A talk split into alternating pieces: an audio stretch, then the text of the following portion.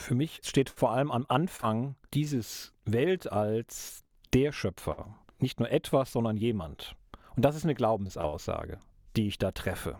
Und die kommt von niemand Geringerem als Professor Heino Falke. Der Astrophysiker hat das erste Bild überhaupt von einem schwarzen Loch präsentiert.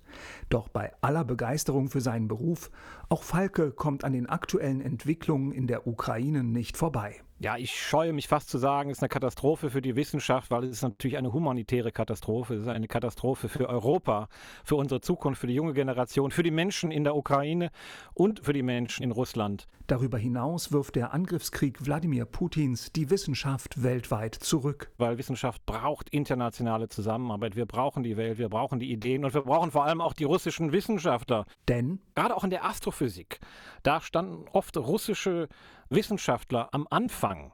Ich sage meinen Studenten immer, ja, jetzt hast du diese tolle Idee, aber wahrscheinlich findest du irgendwie irgendwann einen russischen Artikel von 1950 oder sowas, wo das alles schon mal diskutiert worden ist. Und so ist das tatsächlich oft. Heino Falke hat sich von diesem Wissensdurst und Forscherdrang inspirieren lassen. Weit über zwei Jahrzehnte hat er an dem Ziel gearbeitet, das direkte Umfeld eines schwarzen Lochs sichtbar zu machen. Mit Erfolg.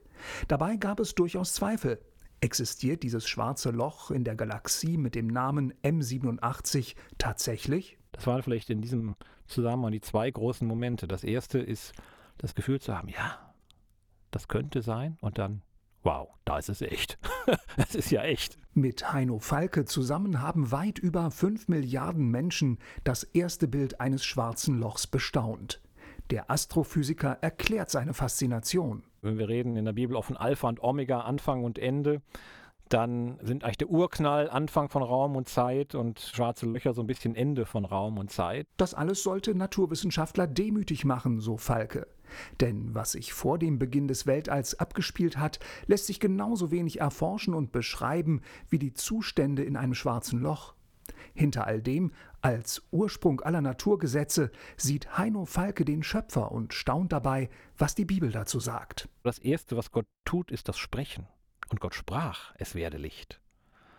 Also Gott spricht sozusagen diese Schöpfungsordnung. Es ist erst der Ursprung, der Quell all der Naturgesetze, aus denen heraus dann irgendwann diese Welt entstanden ist, aus diesem Wort Gottes. Die Astrophysik hat den Horizont der Menschheit geweitet auch dank der Entdeckungen von Heino Falke. Trotzdem bleibt der Astrophysiker auf dem Teppich und erdet die Erwartungen an die Physik. Wenn ich jetzt ein guter Physikstudent bin und drei Nobelpreise in Physik gewonnen habe, kann es sein, dass ich immer noch nicht wirklich verstehe, was Liebe ist. Oder was Glaube ist, was Hoffnung ist, was im anderen vorgeht. Das ist eine ganz andere Welt, die die Physik nicht beschreiben kann.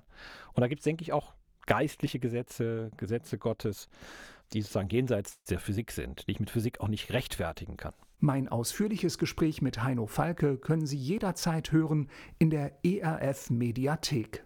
Mein Name ist Oliver Jeske vom Team ERF Aktuell.